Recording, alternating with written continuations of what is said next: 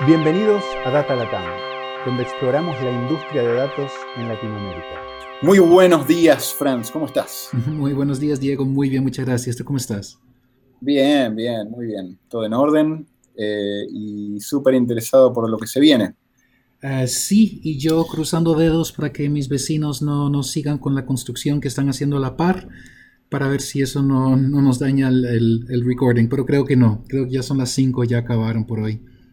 Sí, sí, sí, esperemos, porque aparte de lo que se viene es interesante y es uno de esos casos que me encantan porque mezcla un poco de entrepreneurship, eh, una, un grupo chico empezando un proyecto muy interesante con todo el pedigrí que hay que tener en Estados Unidos, de una empresa que, digamos, que sale de, en este caso, dos cofundadores que salieron de Airbnb haciendo mucho de data engineering y data science, pasaron por Y Combinator y tienen un concepto que es muy interesante. ¿Qué pensás vos del concepto de Pachyderm, ya que vamos a estar hablando de eso? Mira, a mí me, me encantó desde la primera vez que lo vi. Entonces lo que, lo que ellos están haciendo es tratar de solucionar el, problema que tenemos para um, dividir las tareas que tenemos en, en, por ejemplo, la ingestión de datos. Um, lo, hemos visto en, en, sistemas con clústeres de, de muchos servidores y ellos tomaron eso y dijeron, bueno, pero ahora tenemos contenedores que son como mini servidores ¿Y por qué no aproximamos, um, damos la forma de, traducir problemas para paralelizar o para, hacerlo uno subsecuente al otro um, usando esos contenedores? Uh, porque así podemos um, uh, traducir cada problema a, una pequeña unidad donde resolvemos el problema con lo que más se aproxima. A, eso se refiere cuando dice language agnostic. Son agnósticos a cualquier lenguaje porque con tal que lo puedas hacer correr en un contenedor, esa tarea va a correr. Y es independiente de cualquier lenguaje que usas en el siguiente.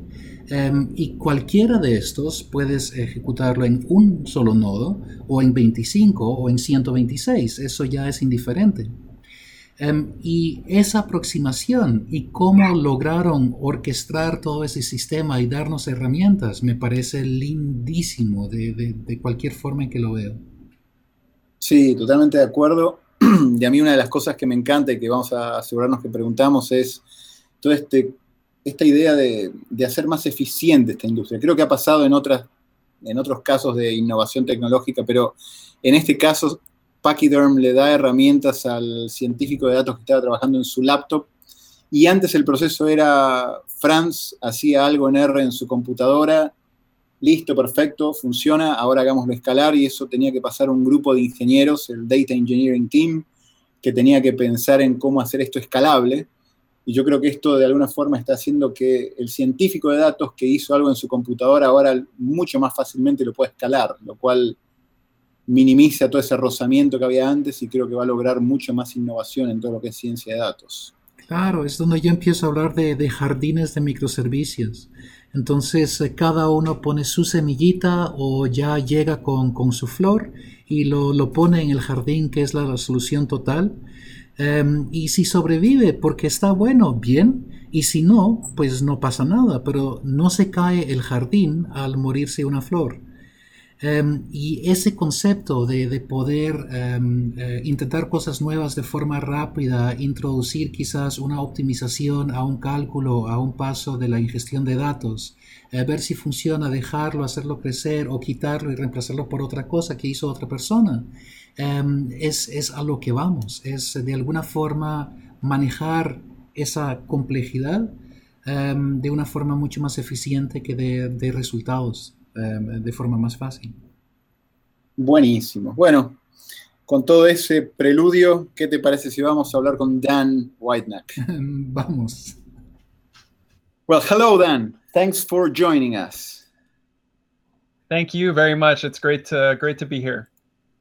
Uh, why don't we start by you telling us where exactly are you located right now?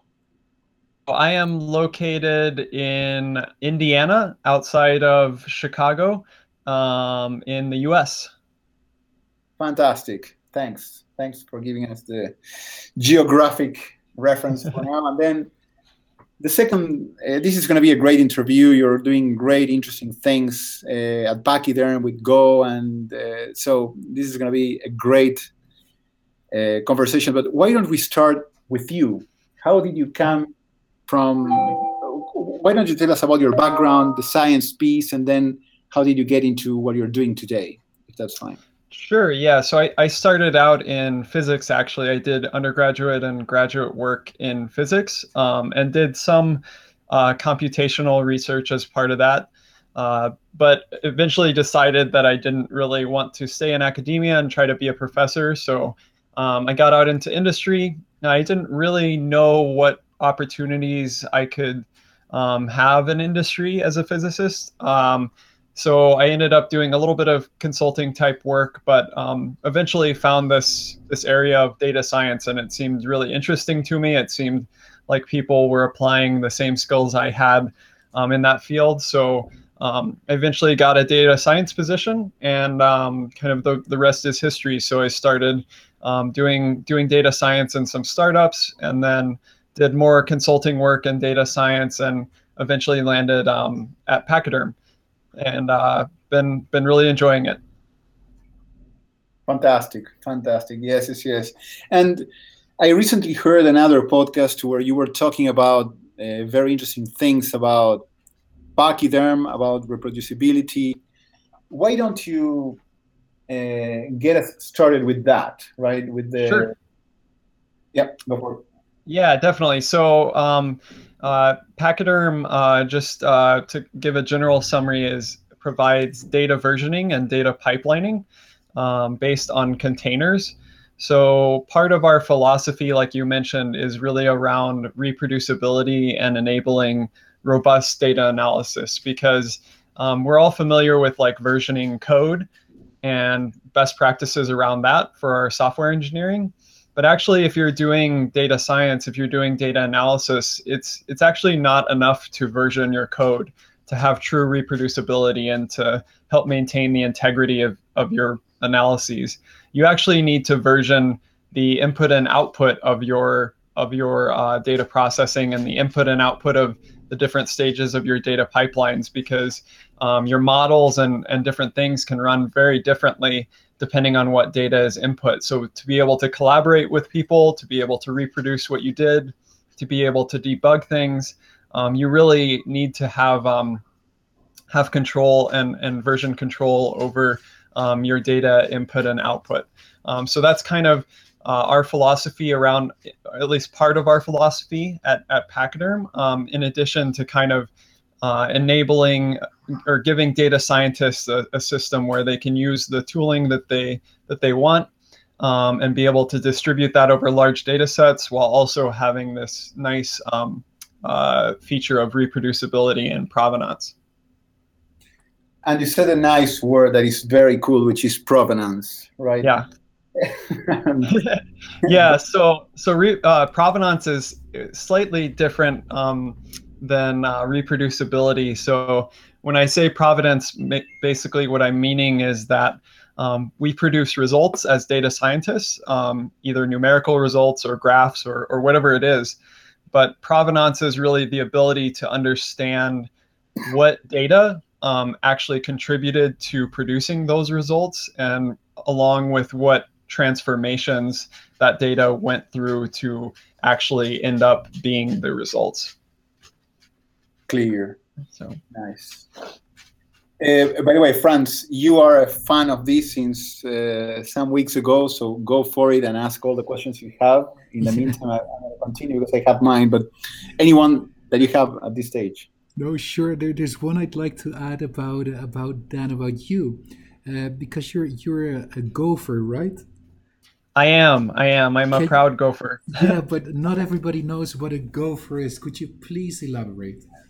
Yeah, so um, a gopher, uh, depending on your point of view, is either a small ground animal um, or a programmer who programs the Go programming language. So I'm the I'm the latter, um, and uh, and I'm I'm a big fan of Go, and I'm actually a big fan of using Go for data analysis and and data science. Um, and uh, and I think there's a, a lot of really great things going on in in that community, and it's kind of up and coming, and a lot of momentum building um, for doing data related things in in Go.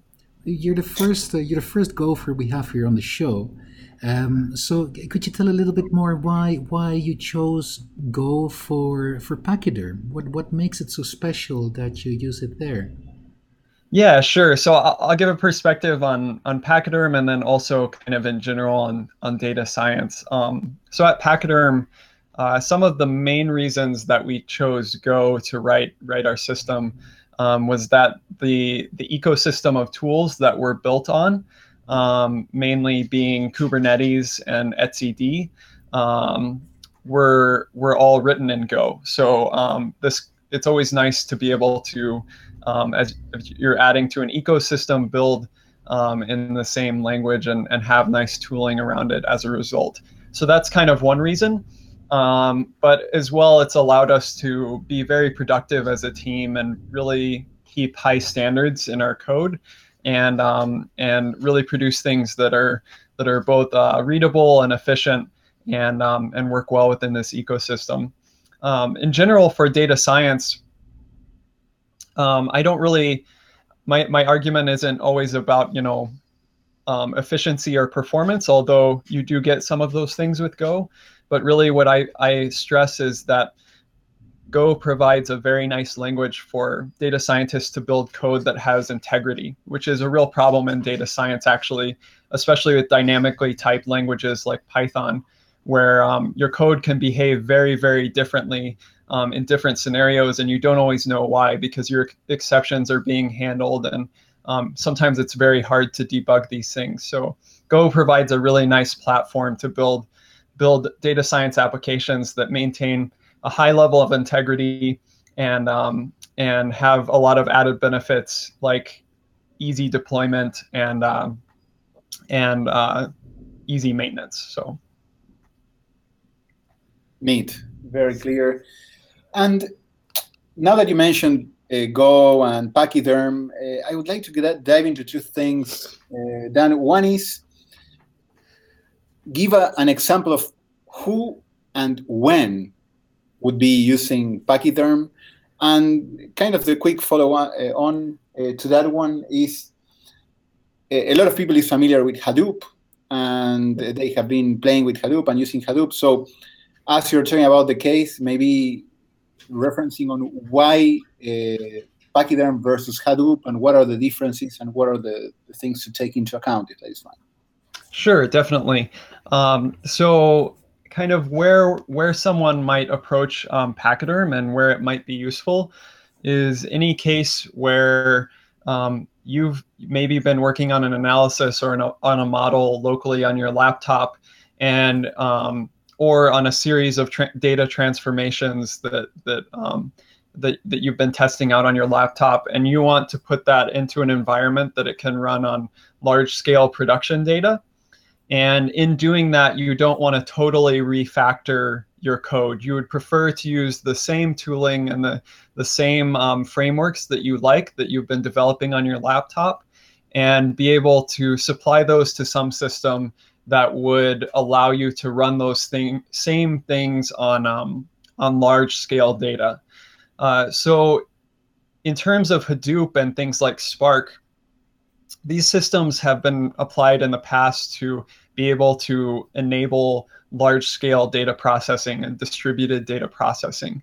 Um, they're mostly the interactions that you have with these type of, of systems are, um, for example, in Hadoop, you write kind of mappers and reducers in, um, in Java. And a lot of these systems are JVM um, based. So like when you're working with Hadoop and Spark, you're pretty much working in, in Java Scala.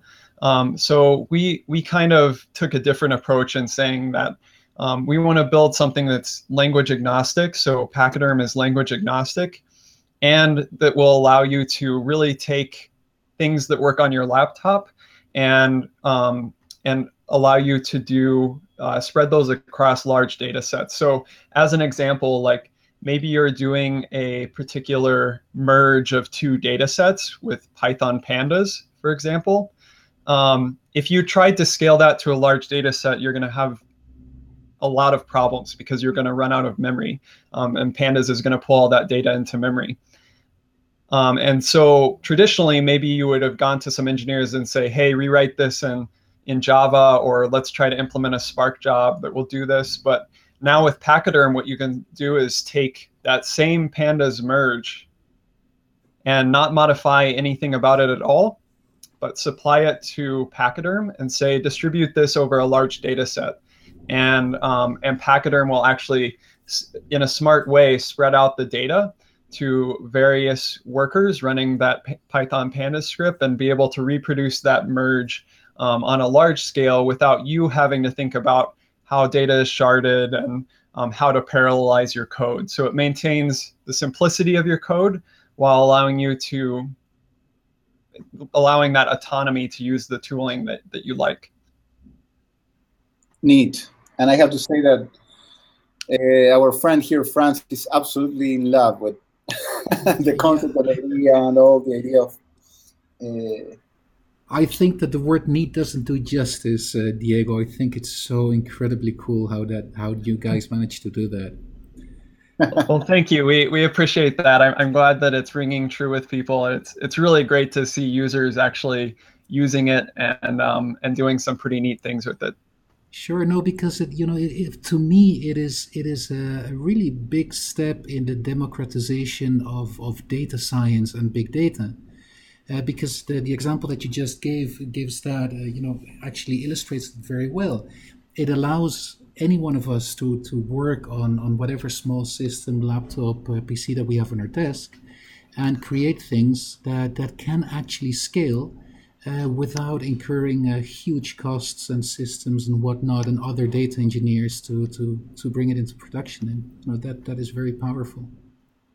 Yeah, I think there's this kind of general friction right now between data science people and engineering and data engineering sort of sort of people and organizations. And um, you know, part of our hope in this is that those people can kind of work together better and even merge a little bit and be able to produce um, be efficient and productive producing analyses that that scale and then also you know kind of backed by this framework that again has this data versioning feature that really allows a lot of you know reproducibility and and um, advantages for debugging and all of these things that that you don't have to worry about that kind of pachyderm takes care of for you mm-hmm.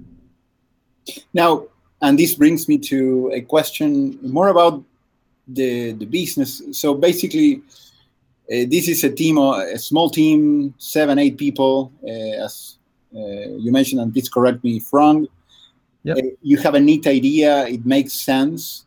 What are the things that you're finding in the market, right? So uh, a lot of people is accustomed to using the, I mean, Hadoop for a lot of the things that we mentioned. So what are the type of challenges that you're facing as you're trying to grow this open source, source project and uh, as well while you're trying to grow this company that is uh, at the startup phase at this stage. So first, let's yeah. go through that. Yeah, yeah. definitely. Um, so part of the, um, yeah, go ahead.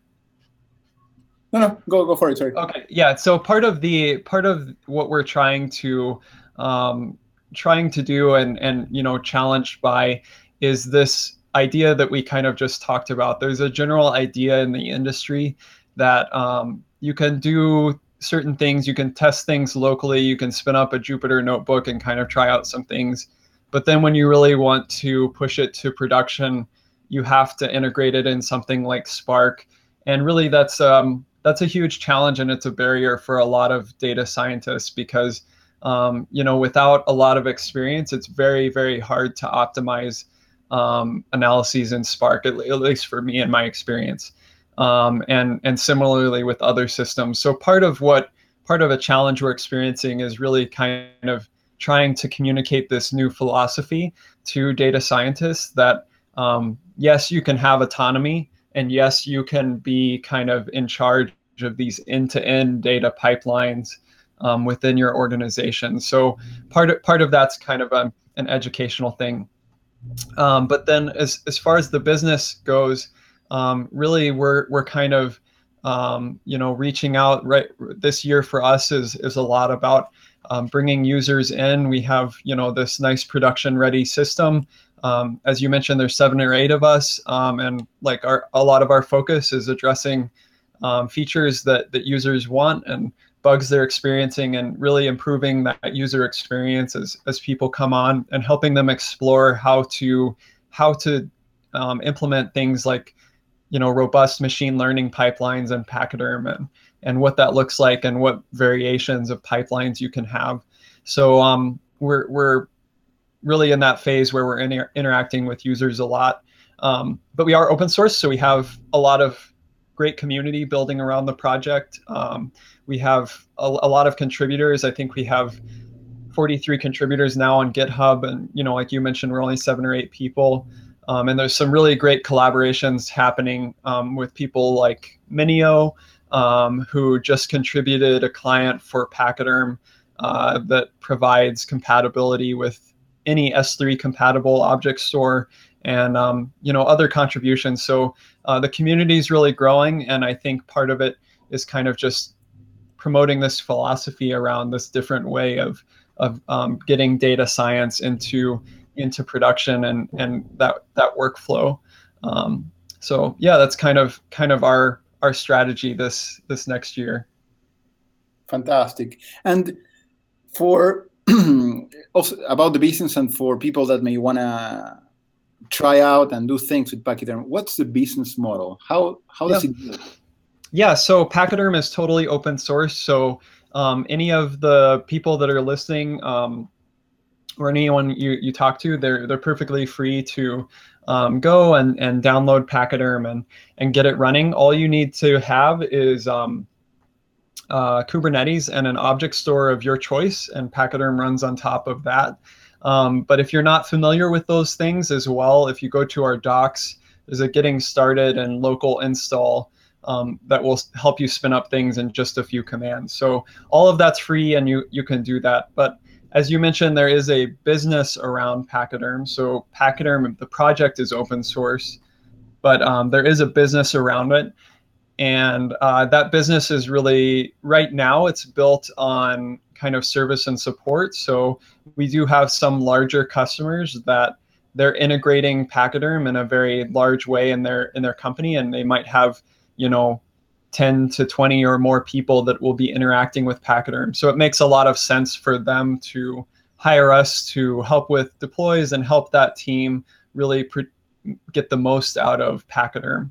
Um, so we're doing that now, but eventually um, we don't only want to be services and support. Um, in the next version of Pachyderm, which there'll be a release candidate next week on uh, March 7th, there'll be a UI um, so you'll be able to see graphically what your pipelines look like and what's run and everything. And eventually that UI is going to hopefully go into a hosted solution. So um, at some point you can kind of think about it like this. Um, we, we've built data versioning.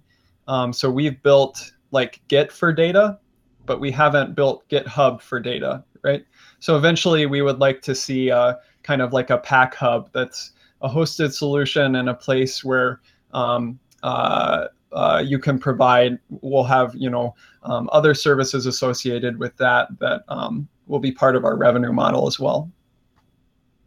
Neat, neat. You mentioned something now, and uh, a quick question. We've been exposed to Luigi and Airflow uh, uh-huh. for defining the, the pipelines and making them work. Is this part of uh, Pachyderm, and does this allow you to do, I mean, to create all the pipelines and do what you need to do as you would probably do, probably do it with Luigi and Airflow? Yeah, so um, Pachyderm has its own internal um, uh, functionality for pipelining. So you can actually do all the pipelining, um, like DAG sort of pipelining that you would do in Luigi or Airflow. And you can go ahead and do that in, in Pachyderm without the need for those um, those systems. And actually, there's an advantage to that in that, um, so like the differentiators uh, between Pachyderm and those systems are one, again, the language agnostic features of Pachyderm, whereas like, for example, Luigi is very tied to Python. Um, but then secondly, um, because Pachyderm has this data versioning functionality along with the pipelining, um, Pachyderm's able to actually do something really, really cool. Um, Pachyderm's able to know what data has come in that's new. And so it's able to know that there's new data and it's able to automatically keep your pipeline in sync with any new data that's flowing into your pipeline. So this might be a very sort of manual process in other pipelining frameworks, but Pachyderm, since it's aware of what data is old and what data is new, it can keep your data pipeline in sync with all of the new data and also not have to reprocess old data if it's already been processed. Wow, that's really neat. So yeah, it reduces the, the amount of processing as new data comes in, right? Yep. Yeah. So it keeps things in sync, but also gives you the advantage of not having to reprocess things that you're already aware have been there in previous versions of your data. Man, it's really neat. Uh, let me get back to the business side. Uh, sure. How did, uh, what was the inception point? Uh, yeah. How, how did that get started? And I see there in your about page that you have Lenny and Hamilton were those part of the inspiration there? yeah, maybe, maybe so to to some degree. Uh, yeah, we're we're all animal lovers at at Pachyderm, and our uh, our name even implies that. But um, yeah, so uh, the inception point was really around. Um, so Joey and JD are co-founders. They they were part of the um, data infrastructure team at Airbnb. And they were basically seeing that you know airbnb had like however many like a 30 30 people you know managing their hadoop infrastructure um, and yet it still went down every every two weeks right? It was just a, a lot it was very complicated to manage that infrastructure and um, you know smaller companies especially aren't going to be able to have that sort of manpower to enable like hadoop processing at scale um, so they they basically thought, you know, what what would it be like to re-envision something like Hadoop but on modern architecture um, and with interactions that are kind of more modern? So that's really how they came to this point where they're saying, okay, we now have these systems like Docker and Kubernetes.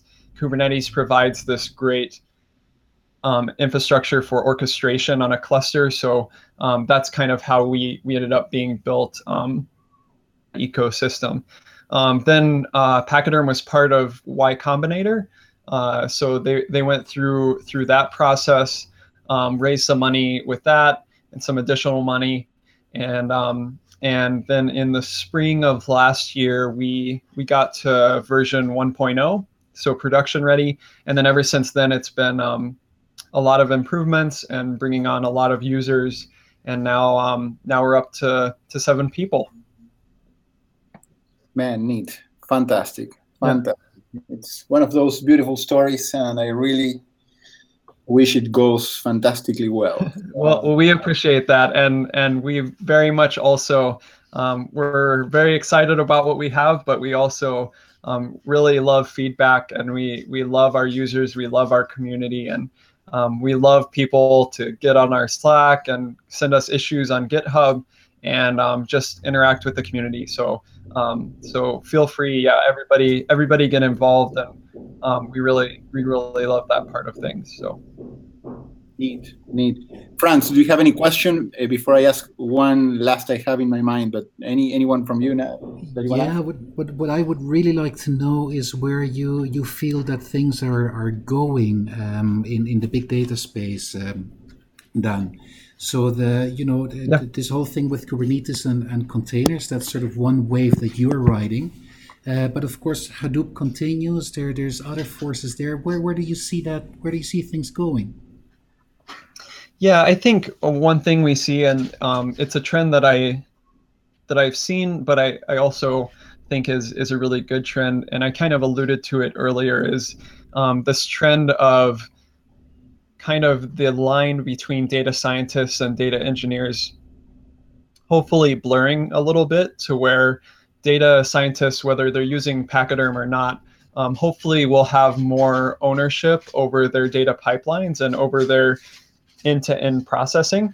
Um, so there's a really great article by Jeff Magnuson um, at Stitch Fix, and there's there's other articles um, out there where uh, there's it really talks about this this advantage of data scientists having ownership at least partly over the data pipelines within a company. And i think that produces a lot more productive data scientists and a lot more value. So um, we're hoping to be part of that change and hoping that data scientists are get to a point where they can produce things like we've been talking on their laptop with with tools that they like but then also have have confidence to push that out to production and to be able to understand the infrastructure that they're working with in in their companies and not have kind of data scientists siloed um, working on models and then passing those off to other people to to push them into production. So there's a lot of efforts in that area, you know, like with with um, uh, systems like like H2O um, that that allows kind of data scientists to build build models at scale. Um, and and other other efforts too, but um, yeah, we're we're hoping to to see more of that. Yeah, and I do agree that you are bringing so much. I mean, these tools, right, in general, uh, they're bringing so much more efficiency to the data science job and, yeah and work inside companies right uh, i think it's we're getting closer to much more efficiency and much more level of innovation in companies as yeah. these companies are incorporating more data science quick question dan and with this one i finish up for a guy like you you're in the epicenter of the data science industry now doing very cool things Sure. Of course, there are a lot of things going on. So, what is it that you do, and who do you follow in order to stay up to date on what's the latest, what's going on? Are there any special blogs or people that you follow so that you are always aware of what's going on? Yeah. Um, so I'll, I'll mention. I'll, I'll, plug a few. Um, uh, uh first off, I I, um, I always pretty much every day look at um, DataTau, uh, which is kind of like a data science version of Hacker News. Um, that that often has a lot of interesting things kind of filtering through it. So that's a really good um, kind of kind of pulse there. Um, of course, there's large conferences and events like uh, like the O'Reilly conference, conferences and Strata and, and all of that, which are great. Um, there's a really great conference called um, Data Eng Conf, which actually kind of ties into this idea of data engineering and data science. They have two tracks, data engineering and data science, and that promotes a lot of conversation between the two groups. So um, I'm a big fan of that, and we'll be there this year. Um, and then um, like blogs, I, I will mention um, a couple. So I, I really like uh, Noah Lorang's blog, uh, who work works at Basecamp. Um, he he uh, he has a lot of great philosophies that I think he's promoting, and um, and writes a lot of like really really well thought out um, articles. There's also a guy called Elias Ponvert um, at People Pattern, and um, he's written some great data science articles, and I'm I'm always really interested when I when I see his stuff come out. And then I also mentioned um, Stitch Fix uh, blog. I think it's called Multi Threaded, um, they're all the time having great stuff on their blog. That's one I follow pretty regularly um, as well. Um, and then, yeah, pretty much uh, other than that, kind of looking at what's filtering in through DataTau. And then um, also, uh, you know, I, I, follow people on Twitter, uh, but there's a there's a lot of noise too in um, in data science on, on Twitter and a lot of hype out there. So those, those blogs I found to be very practical and producing some some really good philosophies. So, oh, uh, uh one more thing I'll mention. There was um, uh, kind of a PDF published recently that was um, about like the machine machine learning rules at Google. Um, and if you just search for that machine learning rules at Google, um, I think that's a really great, also like a design and philosophy document that talks a lot about kind of enabling practical um, machine learning um, and how that they've kind of approached that at Google. So um, yeah, those are all things that I've I've kind of been following recently.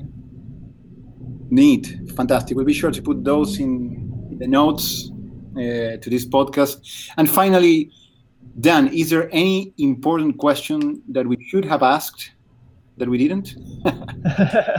no, I, I think um, I think it, it was great. I think this gives um, uh, a great overall picture. Um, I'll just mention again. I mentioned a little bit around the community stuff, but um, if you're if you're interested um, or if you have any questions about, even if they're not pachyderm related, um, if they're just data science related, find me on Twitter. I'm D White NA on Twitter, and I'm happy to answer questions and, and talk with you. Um, if you are interested in Pachyderm, um, you can visit our website. We also have a Slack channel, and um, and yeah, contact us, and be great to get feedback. Look, fantastic. What you're doing is great for the industry. It's a great concept, and uh, it's going to bring a lot of efficiency, as we mentioned. So we'll keep sending good vibes and we'll promote yeah any anybody in latin america that is interested in somehow adding uh, you're welcome to, to excellent and when when you guys have uh data event down there. Let me know and, and i'll come. Ah, cool. Yeah. Yeah. Yes, yes. yeah. Hey dan. Thanks a lot for your time. Best luck and let's keep in touch. All right. Thank you guys so much. Bye. Gracias por acompañarnos en nuestra exploración del mundo de ciencia de datos en este Data Latam Podcast. Cada dos semanas encontrarás un nuevo episodio en datalatam.com o iTunes. Si te gustó este podcast, déjanos comentarios en Facebook.